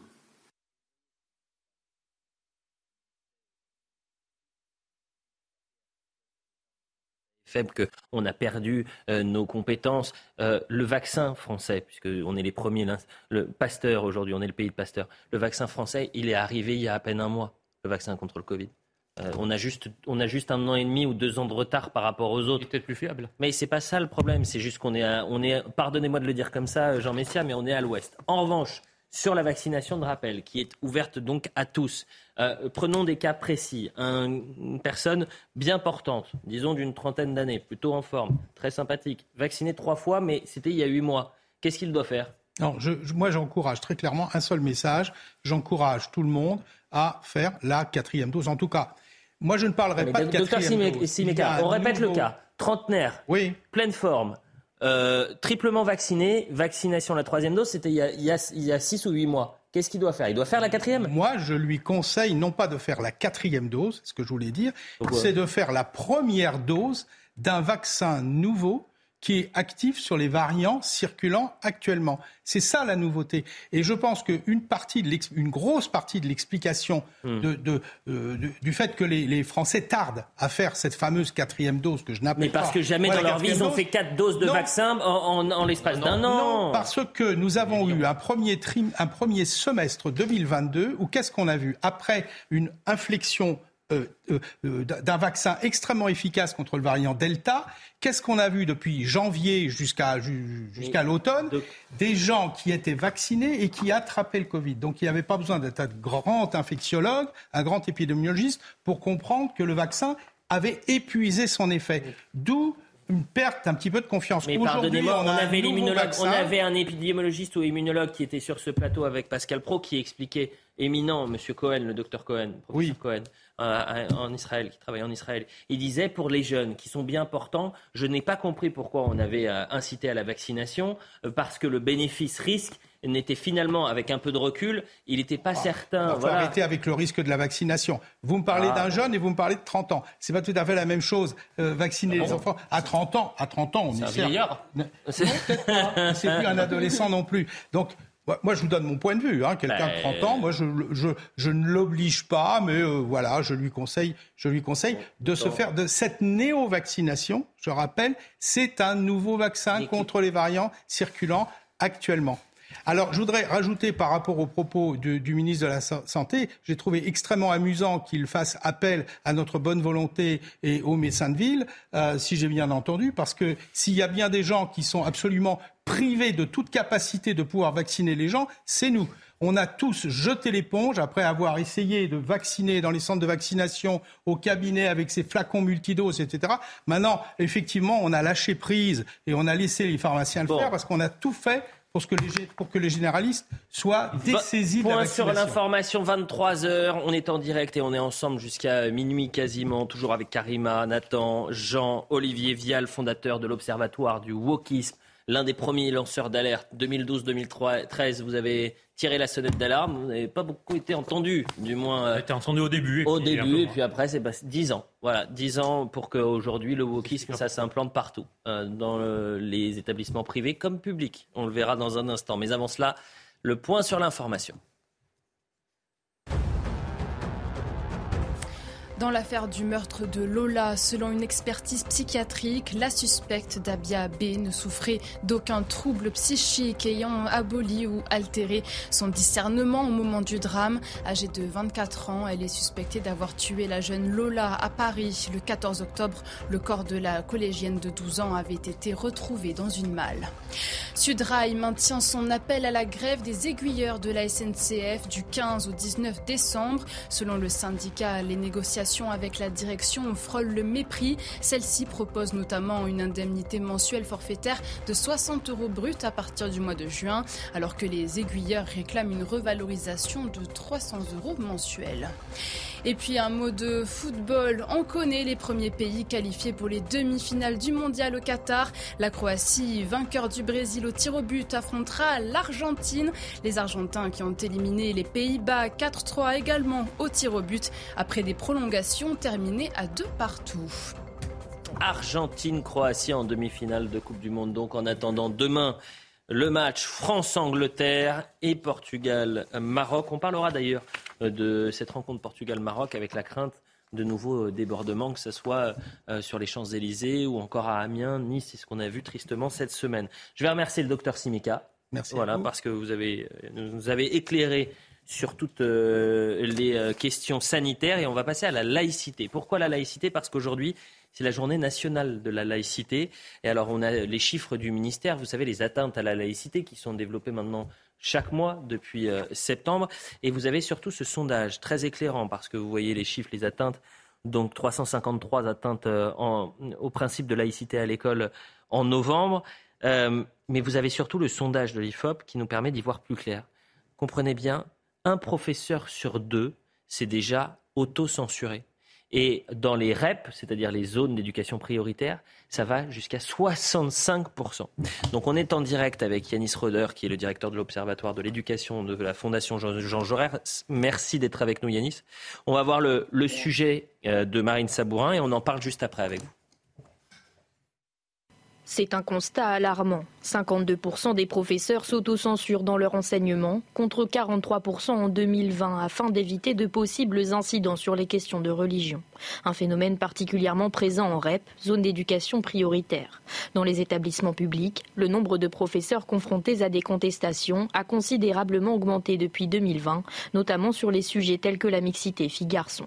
Elle arrive avant la laïcité, par exemple. Et là, on est à plus 9% euh, euh, de, professeurs qui expriment avoir constaté euh, ce, type de, remise en question de leur enseignement. Une contestation qui s'exprime également en histoire-géographie, lors de cours liés à l'histoire des génocides ou des religions. On sent bien que cet enseignement est particulièrement sensible et que les professeurs qui enseignent cette discipline sont particulièrement vigilants, font s'autocensurent plus que les autres. Avant septembre 2021, plus d'un enseignant sur deux a été confronté à au moins une atteinte à la laïcité, avec notamment le port de couvre-chef à caractère religieux ou l'absence de jeunes filles à des cours d'éducation physique et sportive. Enfin, parmi les professeurs ayant constaté le port de tenues religieuses dans l'enceinte d'un établissement, seulement un sur deux le signale à l'administration. Un principe de laïcité à l'école qui vacille depuis l'assassinat de Samuel Paty et des professeurs seuls face à cette situation. 77% d'entre eux considèrent que le ministère de l'Éducation nationale n'a tiré aucun enseignement de sa mort en 2020. C'est peut-être ça le chiffre le plus inquiétant et le plus triste. Et on est en direct avec euh, euh, Yanis Roder, directeur de l'Observatoire de l'éducation de la Fondation Jean Jaurès. Merci d'être avec nous. 77% des sondés, des professeurs sondés, considèrent que le gouvernement n'a pas tiré les enseignements de euh, l'attentat contre Samuel Paty. Ça veut dire que les professeurs considèrent que l'État ne les protège pas suffisamment face à ces atteintes à la laïcité, face à ces menaces. Quelle réponse? Comment vous expliquez cela? Écoutez, c'est une question qui est délicate. Euh, il me semble que l'institution euh, éducation nationale a apporté euh, des réponses. D'abord, avec le grand plan de formation qui a été mis en place déjà depuis un an et demi. Ce sont aujourd'hui 150 000 enseignants qui ont été formés à la laïcité, aux valeurs et principes de la République. Ce seront en quatre ans les, le, million de fonctionnaires hein, qui, seront, qui seront formés. Ça, c'est déjà une réponse. Après, je crois que ce sondage nous renvoie à un sentiment, à un, sentiment de, bah, peut-être de ne pas pouvoir euh, assez s'adosser à l'institution. Et effectivement, si la moitié seulement des enseignants signalent le port de signes euh, religieux par des élèves ou, ou même signalent des, euh, des incidents en classe, c'est peut-être parce qu'ils ne se sentent pas assez soutenus par leur hiérarchie, leur hiérarchie euh, immédiate notamment. Donc il faut, il faut que l'éducation nationale gagne en cohésion, gagne en cohérence, en cohérence dans le discours. Ça, c'est le rôle de la formation. Donc là, nous, sommes, nous sommes face à, à, à un véritable enjeu pour, pour l'éducation nationale. Alors, deux choses m'interpellent. Déjà, vous avez parlé de sentiments et j'ai eu l'impression de voir le spectre de euh, Dupont-Moretti qui nous parlait de sentiments d'insécurité euh, en France alors que l'insécurité, elle est au quotidien pour euh, nombre de Français. La deuxième chose, vous avez parlé de cohésion, d'organisation de l'éducation nationale. Il manque peut-être un autre terme et c'est dur à dire et c'est pas tout le monde, mais peut-être aussi un peu de courage. Le courage de soutenir ces professeurs qui aujourd'hui, et c'est tous les témoignages qu'on peut avoir au quotidien, ces professeurs qui préfèrent ne pas parler euh, de la Shoah dans certains euh, cours d'histoire, ne pas parler de Jésus euh, dans des cours d'histoire avec des, élèves en, troisième ou quatrième, ne pas parler de la colonisation parce qu'ils savent que ce sont des thèmes qui peuvent être aujourd'hui beaucoup trop. Si vous permettez, si vous me permettez, ce ne sont pas des thèmes qui sont abordés par le sondage de l'IFOP. Hein. Non, non, je ne parle pas du sondage de l'IFOP, là, je parlais des témoignages, cher monsieur. Je parlais des témoignages qu'on peut recevoir. Mais le sondage de l'IFOP, non, il est encore plus saisissant puisqu'il considère que 77% euh, d'entre eux considèrent que euh, voilà, l'État ne, les soutient pas suffisamment et qu'on n'a pas finalement tiré les, enseignements, tristes enseignements de l'attentat euh, contre Samuel Paty. Vous vouliez réagir, Jean Messia, et tour de table. Vous restez avec nous, Yanis Roder, bien évidemment. Mais qui pose un problème à la laïcité en France aujourd'hui? Qu'est-ce qui pose un problème à la laïcité en France aujourd'hui? C'est une vraie question. C'est une vraie question si vous voulez éviter les, les suspens. Mais bah, c'est pas ça, c'est que euh, bah, la, non mais c'est le non, mais, ça il me fait le il me fait le coup. C'est ça qui est le Il a retenté, il aura retenté la technique. Ça, ne marchera pas sur ce plateau. Non, mais, vous pouvez le faire sur d'autres plateaux. Je sais votre technique. non mais attendez, moi le, silence sur cette question fondamentale ne me réjouit pas. Hein.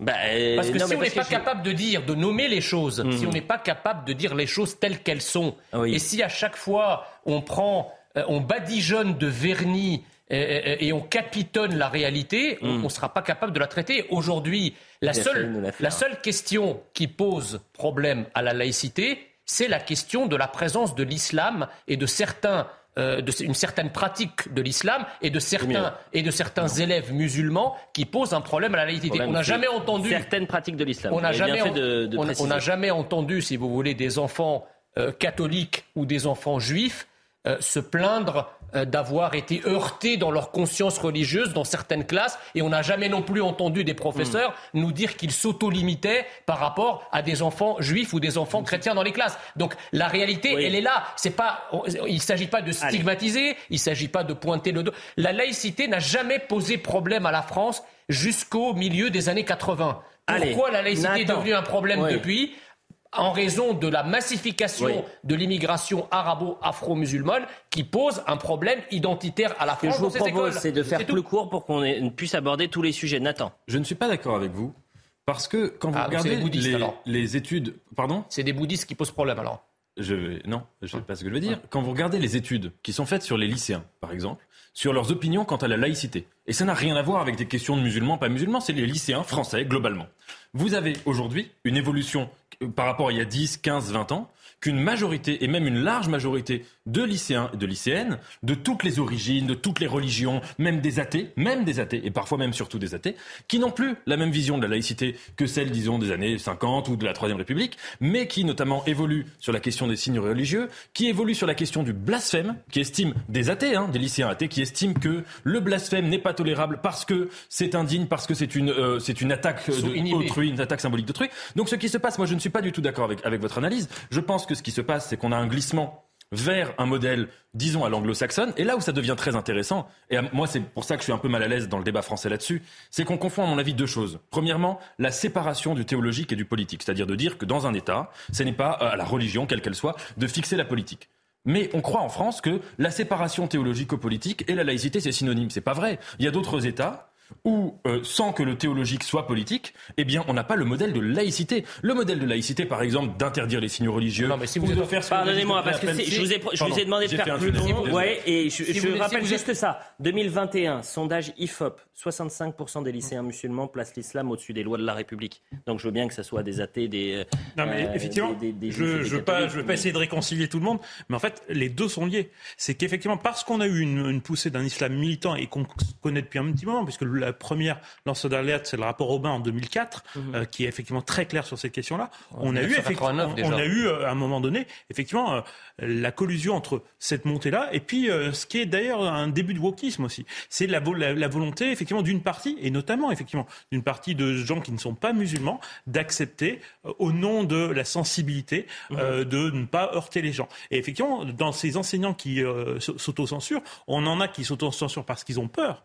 Mais on en a aussi qui Par idéologie. Ouais, Non, qui sont même pas par idéologie, juste parce que ils pensent que c'est la nouvelle forme de politesse de ne pas Oui. aborder certains sujets. Par Et donc- ailleurs, oui, mais allez-y, terminez. mais effectivement, donc, euh, donc ils, ils- ils ont une forme de euh, volonté, ils ont intériorisé ce, ce- cette euh, nouvelle civilité woke qui consiste à ne pas parler de certains sujets, pour ne pas Karima. heurter les gens. Il y a effectivement bon, euh, cette nouvelle sensibilité, appelons-la comme on la veut, mais quand même, quand on revient sur certaines atteintes à la laïcité qui ont fait euh, les manchettes, les médias, on voit quand même qu'il y a certaines offensives via les réseaux sociaux.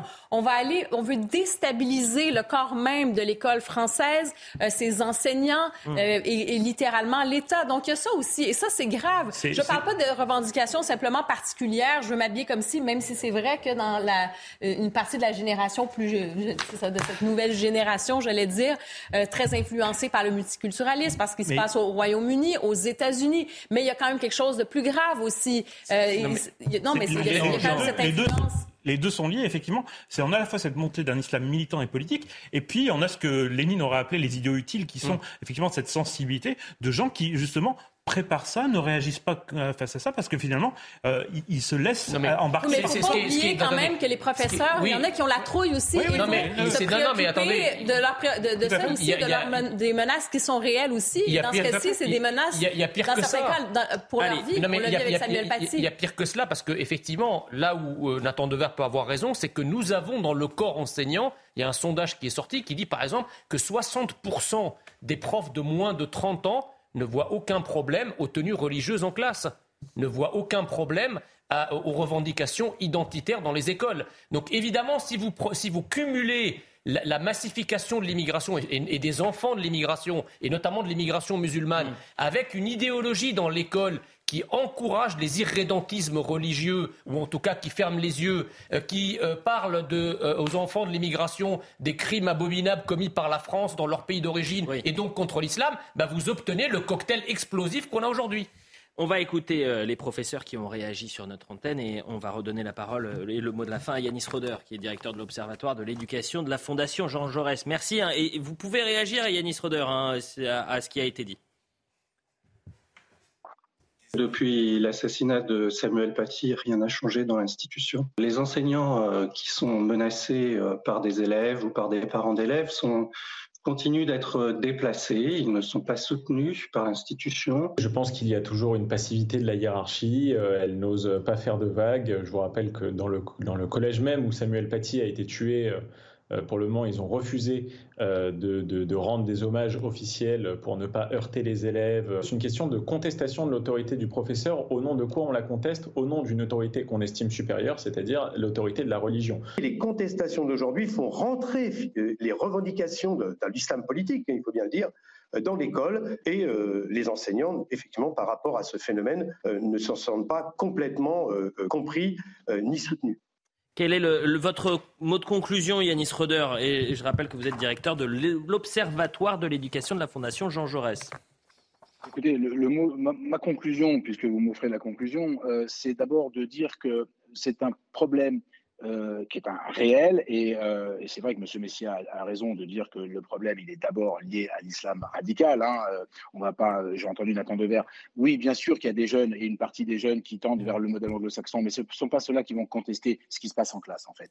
Donc, ceux qui vont contester ce qui se passe en classe, ils le contestent par rapport à une vision absolutiste de leur, de leur religion. Exactement. Et, et, et, et face à cela, les enseignants manquent de formation et notamment manquent d'une vision politique de leur mission. C'est-à-dire que n'oublions pas que la République, c'est un projet politique et que quand on est fonctionnaire de la République, on s'engage à perpétuer la République dans son modèle actuel et dans ce qu'elle a toujours été. Alors Et ça là, devait être le mot de la fin, mais je vais, je vais rebondir à ce que vous avez dit, Yanis Roder, parce que c'est très intéressant. Il y a une fonction politique euh, du professeur, mais est-ce que le problème du, politique, du professeur aujourd'hui, c'est qu'il n'est pas sombré dans une politique qui euh, finalement dévoie la République, à savoir l'islamo-gauchisme Non, je crois qu'il ne faut pas caricaturer. effectivement, vous avez une minorité qui existe et qui est agissante. Et elle parle, elle, est, elle parle plus fort que les autres. Elle est agissante, cette minorité, elle existe, mais elle est aussi sanctionnée par l'institution. Hein, à Saint-Denis l'an dernier, deux enseignants ont, reçu des blâmes parce qu'ils refusaient d'en faire enlever les voiles, les voiles, euh, les, les, voiles des jeunes filles. Donc l'institution euh, gère ces, ces questions-là. Mmh. C'est une minorité. Mmh. La plupart des enseignants sont des enseignants républicains. Ce qui leur manque, c'est un outillage de fond, un outillage intellectuel pour être capable de faire face. Maintenant, s'il y a des jeunes aujourd'hui qui ne veulent pas euh, entendre les lois de la République, eh bien, ils ont la possibilité d'aller ailleurs, d'aller mm. dans l'enseignement privé. et s'il n'y a pas de problème, pour terminer de répondre à M. Messia, s'il n'y a pas de problème avec les cathos intégristes, c'est parce qu'ils ne sont pas à l'école de la République. C'est faux, il y a des cathos, il y a des cathos intégristes dans l'école de la République, notamment en plein Paris, et ils n'ont jamais euh, posé de problème, ils n'ont jamais contesté les enseignements. Avançons, mettre les deux sur le même plan, si vous voulez, c'est très dangereux. effectivement, c'est peut-être euh, finalement mettre sur le même pied d'égalité un peu euh, perturbant. Mais merci beaucoup, Yannis. Pas décapiter des profs. Hein. Euh. Euh, je suis pas sûr que le tueur de Samuel Paty, effectivement, soit un catholique intégriste. Merci à Yannis Roderer, directeur de l'Observatoire de l'éducation de la Fondation Jean Jaurès. On est pressé, il nous reste une demi-heure et on a encore plein de choses à, à traiter. Avec vous, Olivier Vidal, on va revenir sur le wokisme, puisque vous avez fondé euh, l'Observatoire du, wokisme. Mais revenons sur les migrants, et notamment ce camp de migrants en France. C'est une problématique qui a été toujours déplacée, jamais réglée. Boulevard de la Chapelle, vous avez un camp d'Afghans avec 300 migrants à l'intérieur. Rendez-vous bien compte, il a été démantelé 17 fois depuis le début de l'année. Alors Anne Hidalgo, elle a voulu euh, y aller euh, aujourd'hui. Elle est restée, écoutez bien, moins de 10 minutes. Elle a parlé avec, ni avec les associations, ni avec les riverains, elle n'est pas rentrée dans le camp. Et en plus, elle s'est faite alpaguer par un, individu. Regardez, euh, Gauthier Lebret va tout nous raconter. On va entendre ces, ces habitants qui sont foudrages. Vous imaginez 17 fois démantelés et toujours rien. Oui, le but de la visite euh, d'Anne Hidalgo aujourd'hui euh, au camp euh, de migrants derrière moi, boulevard de la Chapelle, était très clairement de rendre responsable l'état de la situation sur place. Une visite très courte, hein, même pas une dizaine de minutes. Elle a refusé d'échanger avec les riverains. Certains l'ont interpellé, lui demandant eh bien, des comptes, disant qu'il fallait améliorer la situation avant les Jeux Olympiques de 2024 et pas seulement pour les JO. Refus de répondre de la maire de Paris. Pareil, refus d'échanger avec les euh, élus euh, d'opposition. Un conseiller euh, LR avait fait du 18e arrondissement avait fait un communiqué hier pour eh bien critiquer la politique de la ville de Paris, disant que c'était une politique, je le cite, pro-migrants, qui n'en avait que faire des habitants. Pareil, refus d'échanger donc de la maire de Paris. Elle ne s'est pas avancée hein, dans le camp de migrants. Elle a fait son point presse devant le camp, à peine, je vous le disais, une dizaine de minutes. La situation est assez critique hein, ici sur place. Vous voyez derrière moi les pancartes sur les images d'Olivier Gangloff. Ces migrants réclament un logement puisque c'est toujours pareil, on l'a vu encore aujourd'hui, la maire de Paris et euh, l'État eh se renvoient à la balle puisqu'il manque des places d'hébergement d'urgence pour loger euh, tous ces migrants. La mairie de Paris a donc proposé à l'État d'en mettre 1000 à sa disposition. Ici, on est devant 300 euh, migrants, principalement de jeunes hommes afghans, inexpulsables évidemment vers l'Afghanistan et le régime des talibans. On n'a aucune relation diplomatique avec eux. Mais en plus, moi j'étais venu sur place il y a un mois dans ce même camp de migrants avant son démantèlement et vous aviez des personnes eh bien, qui étaient en situation régulière qui avaient fait une demande d'asile. Ce sont principalement les Afghans qui font une demande d'asile aujourd'hui à la France et certains ont une réponse favorable et donc sont en situation régulière. Il faut rappeler que, évidemment, c'est un jour sans fin tant pour les migrants que pour les riverains puisque ce camp a été démantelé 17 fois depuis le début de l'année. Cette situation, elle est catastrophique. Jean Messia, d'abord, rapidement, Jean, ou sinon je coupe le micro. Pas du tout. c'est pareil. Je, je, me demande ce que euh, Anne Hidalgo est allée faire. Hein. Bah, elle est restée 10 minutes. Je peux vraiment. Alors objectivement, autant pour la précédente question, vous euh, là, euh, il y a non, non, vous êtes entraîné un silence. Là, c'est le silence assourdissant. Je Je peux pas vous dire ce qu'elle est venue faire. Elle est restée 10 minutes. Elle a parlé avec personne. Elle a fait un point, un point presse à l'extérieur du camp de migrants pour rien dire. Vous êtes devenu un euh, cheval de course avec moi. Vous êtes entraîné maintenant à mes questions. Bah écoutez, je sais comment manier le, Jean Messia. Il y a tout un, un, un, tuto. Non, non, mais sérieusement, moi quand je pose cette question, c'est pour savoir si euh, Madame Hidalgo ne se prend pas pour une dame patronesse, en fait, mm. qui est allée honorer de sa présence euh, les pauvres gueux pour euh, juste de sa présence sans rien faire en fait. Le, corps du roi, son propre corps est suffisant et ensuite elle s'en va. Ça c'est la première chose. La deuxième chose c'est qu'elle aurait pu au moins parler aux habitants. Ah bah tiens. Parce que c'est quand même, c'est quand même eux qui l'ont, en tout cas, elle, les représente. Que tout le monde pas, ne l'ont pas, ne l'a pas élu parce que tout le monde n'a pas voté Anne Hidalgo. et fort heureusement. Mais enfin, elle représente tous les Parisiens, dont ceux-là. Elle a refusé de leur parler. Bah c'est très dédaigneux. Mais écoutez, ses habitants excédés. On demande un vrai plan d'action et que le gouvernement prenne ses responsabilités au-dessus de la mairie de Paris. Ça ne peut plus durer. En tant que riverain, on le voit au quotidien, on, voit bien que tout ça ne, marche pas et que nos quartiers s'enfoncent, s'enfoncent euh, irrémédiablement. Qu'elle assainisse les quartiers et qu'elle ne se gêne pas de faire évacuer tout ce qu'il y a, au lieu de les laisser à la rue comme c'est toujours actuellement. On sait très bien que ce quartier euh, s'est ramassé toutes les misères, euh, toutes les, voilà. Dès qu'il y a un truc, de toute manière, les gens atterrissent ici. Olivier Vial, 17 fois il a été démantelé ce camp. Et rien. C'est toujours la même chose. Depuis le début de l'année, hein, 17 fois. Euh, c'est à la fois la responsabilité de la mairie, mais c'est la, responsabilité du gouvernement. Et, la question du camp de migrants, c'est la question de la politique de l'immigration. Point barre, parce qu'on on aura beau effectivement régler les questions des camps de migrants les uns après les autres, mm. tant qu'on n'aura pas réglé euh, de façon un peu plus euh, ferme la question migratoire, on n'aura rien résolu. Oui, mais en même temps, rappelez-vous, quand c'était en plein cœur de Paris, ça a pris pas mal moins de temps. Hein? Cinq jours. Cinq jours. Elle a raison, Karima. Ben le camp de migrants, le camp de migrants en pied du Conseil d'État au pied du Cinq jours. en cinq jours, ils l'ont réglé. En cinq jours. Elle a raison, Karima. Bon point, bien évidemment. il y a des citoyens qui sont donc considérés comme des citoyens de seconde zone, qui sont abandonnés. On comprend leur colère et on se dit est-ce qu'il y a un pilote dans l'avion? Est-ce qu'il y a un pilote dans l'avion, sincèrement? Parce que les, refuges sont pleins et on continue. Par ailleurs, la ville de, Paris qui finance SOS Méditerranée, donc il va y avoir quoi? D'autres migrants qui vont venir s'installer. On n'arrive plus à, loger, qui, qui, sont en pleine rue euh, sous la pluie? Ce qui est, ce qui est incroyable dans ce que vous dites, c'est que les, les, juges du Conseil d'État qui, sont, donc, euh, qui reçoivent les migrants sur la place du Palais Royal sont en général favorables à cette politique migratoire. Ils sont favorables à ce chaos migratoire qui leur est ça servi. le syndrome qui pas dans ma cour. Qui, voilà, exactement. Not in my backyard. Pas dans mon arrière, pas dans mon arrière-cour. Donc en fait, ils veulent bien des migrants, mais dès que les migrants arrivent dans leur précaré, là, ils en veulent plus. Donc c'est dégagé au bout de cinq jours. Par contre, quand ces migrants, quand les conséquences de cette politique migratoire s'expriment dans des arrondissements périphériques ou dans un arrondissement populaire, là, on laisse faire ces motus circuler, il n'y a rien à voir, l'immigration est très bonne là. Nathan, je vous fais réagir sur le prochain thème. Je vous disais, on a beaucoup de choses à traiter. Ce samedi, autre thématique, mais malheureusement, euh, on peut faire un lien entre une partie de l'immigration et la délinquance. Ce samedi, jour de fête pour le football, puisqu'il y a la rencontre entre le Maroc et le Portugal. Et il y a aussi euh, France-Angleterre, bien sûr. Mais ce qui nous inquiète, du moins les autorités, sont très attentives euh, euh, au match match Portugal-Maroc. Pourquoi? Parce qu'à chaque rencontre du Maroc, vous avez des débordements. Vous en avez eu cette semaine à Amiens, vous en avez eu à Nice, vous en avez eu sur les Champs-Élysées. Résultat, il y a un, dispositif de, sécurisation et de circulation qui va être mis en place à Paris un dispositif euh, XXL. 1220 euh, policiers et gendarmes sont mobilisés dès 16 heures dans le cadre de ce dispositif de sécurité. Vous avez entendu 1220 policiers hein, pour un match de foot euh, et pour normalement une ambiance festive. Euh, rappelez-vous de ce qu'avait dit Bruno Retoyeux. Pourquoi les scènes de liesse au Maroc ne donnent pas lieu à des dégradations comme en France? Simplement parce que nous adoptons et acceptons depuis des années d'être des paillassons. On accueille les gens qui s'essuient les pieds sur notre pays en toute impunité. impunité pardonnez-moi. On va écouter Thibault de Montbriel là-dessus, c'était cette semaine.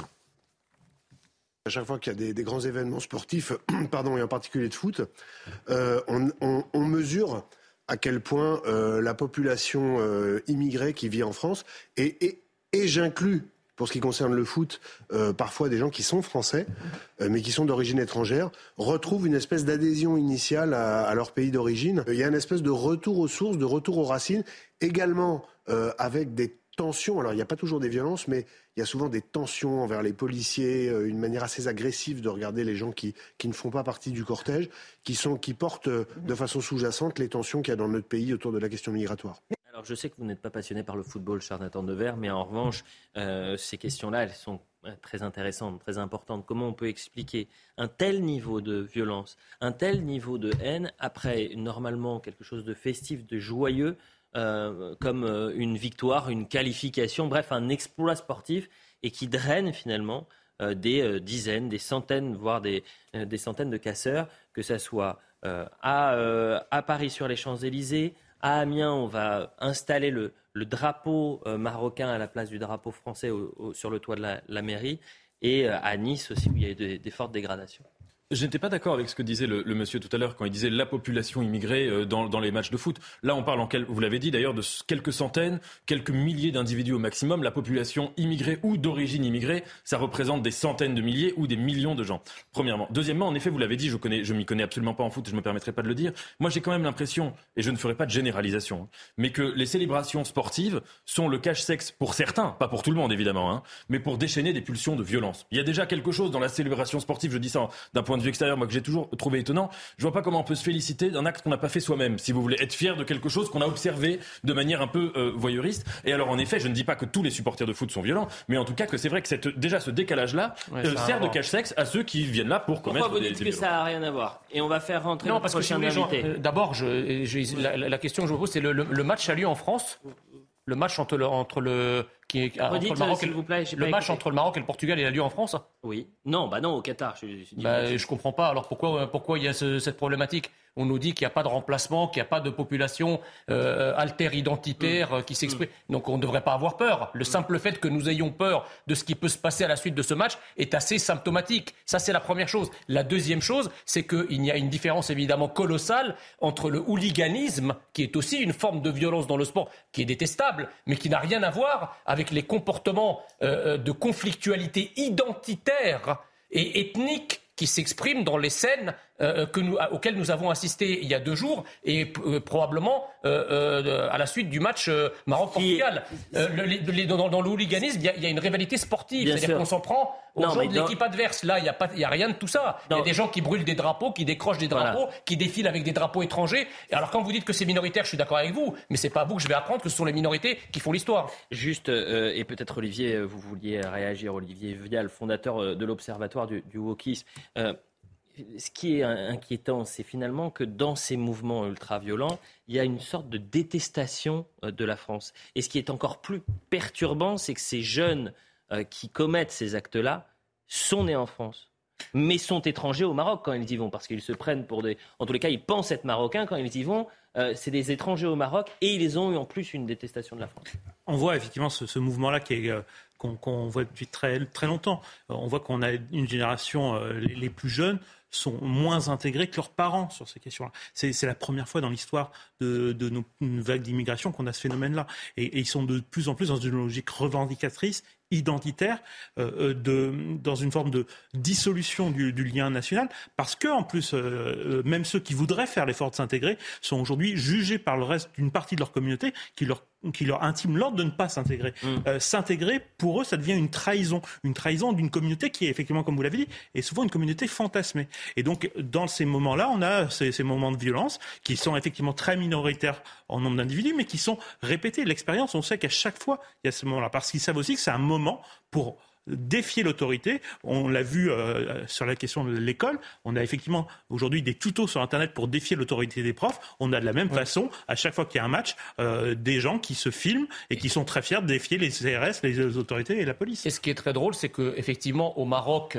euh, lorsque la France gagne, on n'assiste pas à des scènes de Français au Maroc. Euh, au Maroc, même s'il y a des Français au Maroc, ils ne se comportent pas de cette façon-là. Au Maroc, ça se passe très bien. Moi, j'ai vu des images de Liès, c'était magnifique les images au Maroc. que je peux vous à Marrakech, vous avez la, fête, la joie, le plaisir, la fierté de voir son équipe aller aussi loin dans la compétition. Là, on est face à des gens qui pensent être marocains, qui se disent marocains, mais qui, quand ils sont au Maroc, ne sont pas considérés comme marocains et qui se, pourtant sont nés en France, mais sont, ont, ont, une détestation, en tous les cas, ne se sentent absolument pas français. Parce que, parce que effectivement, nous avons eu une politique de naturalisation folle hmm. ces 40 dernières années, couplée le à un droit du sol tout encore plus fou. Euh, qui fait qu'on a distribué la nationalité française 23h30 comme on, distribue des passes Navigo. Voilà. 23h, bah, il coûte cher le passe Navigo à partir de janvier 2023. mais alors la nationalité française coûte, Allez. coûte encore moins cher. 23h30 dans un instant, Fabien Bouclé va nous, euh, nous rejoindre, expert politique énergétique. On va parler de l'énergie et on parlera du wokisme bien sûr avec vous, Olivier Vial. Mais avant cela, le point sur l'information avec Isabelle Puboulot.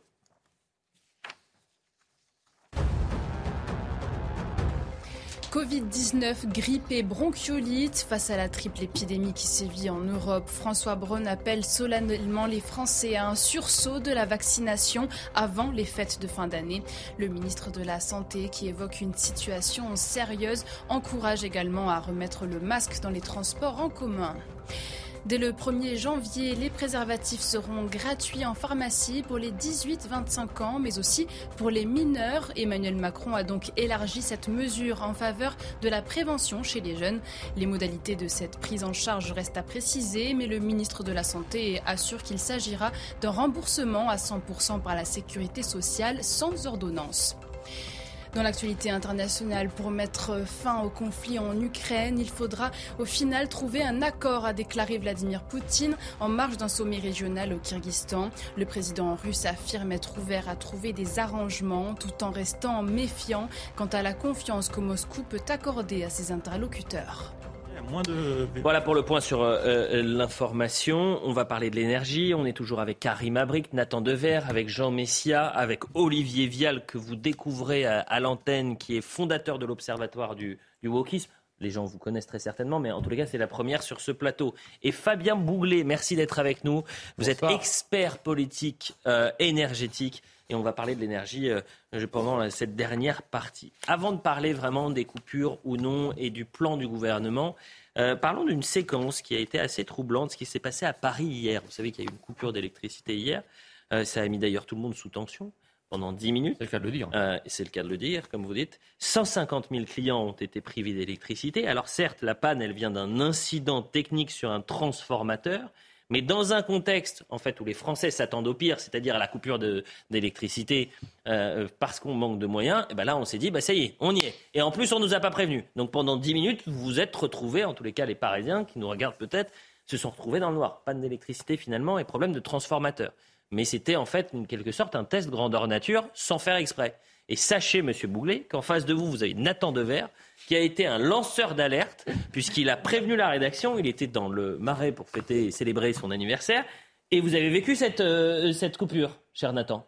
Et vous avez eu le malheur de le dire à l'antenne. Donc on va revoir la séquence parce qu'après c'est encore plus intéressant. Ça a duré 10 minutes. L'électricité s'est coupée soudainement, d'une seconde à l'autre. Plus de réseau, plus d'électricité dans le restaurant, dans les rues, les feux rouges manifestement étaient éteints. Euh, Notre-Dame était éteinte, c'est quand même incroyable. Et toute la rue et toute l'île, manifestement l'île en face, l'île de Saint-Louis, l'île de la Cité même, tout était éteint. Et j'ai eu le plus grand mal à vous contacter parce que manifestement le réseau non plus, ni Internet, ni le réseau, rien ne marchait. Et c'est ça, et c'est ça qui est intéressant, euh, Nathan, parce que ce que l'on comprend, donc on, on, va être évidemment tous très prudents, parce que personne à l'heure où l'on se parle n'est capable de dire quelle est la, la raison euh, vraiment de cette de cette coupure.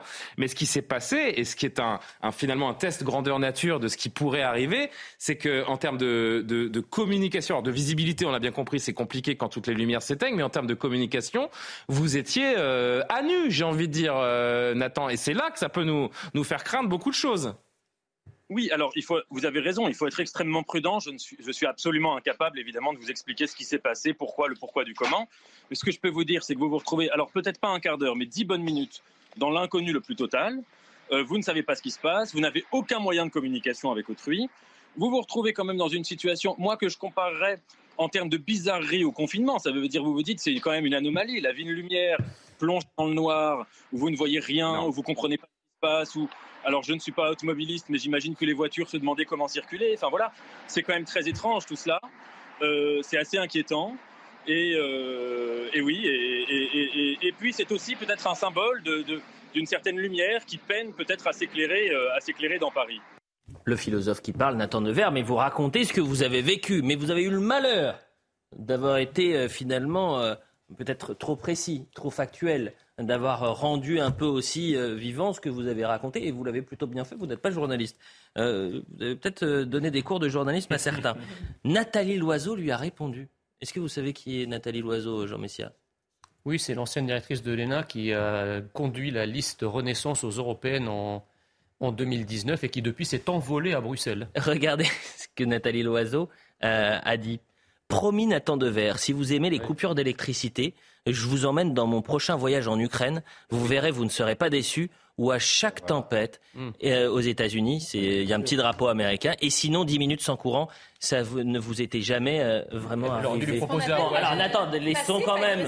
Oui, mais laissons Nathan. voyage au ré- Mali, ça serait Attendez, laissons euh, Nathan. Moi, j'aimerais dire deux choses. Premièrement, elle semble me reprocher ou ironiser sur le fait que, comme vous l'avez montré, je n'ai que fait que dire des faits. Et encore une fois, moi, j'ai envoyé un texto pour prévenir de la chose. Il faut rappeler que toute la journée, toutes les émissions, notamment sur la chaîne, ne parlaient quasiment que des coupures. Les chaînes. Et le hasard a fait qu'il y en a eu une le soir même. Donc c'était tout à fait naturel d'informer. J'ai Bien fait sûr. aucun jugement de valeur. Et j'ai dit des dizaines de messages. Premièrement. Mais Deuxièmement, Attendez Pour répondre à sa question, en effet, c'est assez inédit que 10 minutes de, coupure électrique dans une ville comme Paris. C'est assez inédit. Et les exemples qu'elle cite, notamment les États-Unis, c'est- en effet euh, moins habituel, plus habituel. Et dernière chose, ce qui est le plus désagréable là, c'est la petite insinuation sur l'Ukraine, si vous voulez la comparaison, une insinuation que je minimiserais la guerre en Ukraine. Moi, j'ai édité deux numéros de la règle du jeu en soutien et sur l'Ukraine. J'ai pas de leçon à recevoir. Et puisqu'elle m'invite euh, à son voyage en Ukraine, moi, je n'ai absolument pas. J'ai toujours défendu la cause ukrainienne. J'accepte volontiers. On verra, puisque c'est une promesse manifestement, de faire partie de son prochain voyage. On verra. Eh ben, le rendez-vous est pris. On lui souhaite un prompt rétablissement parce que la pauvre, elle, elle- Oui, elle on a le Covid. Donc ça, c'est Pas justifié pour le comme coup- ça, hein. Non, mais c'est très intéressant de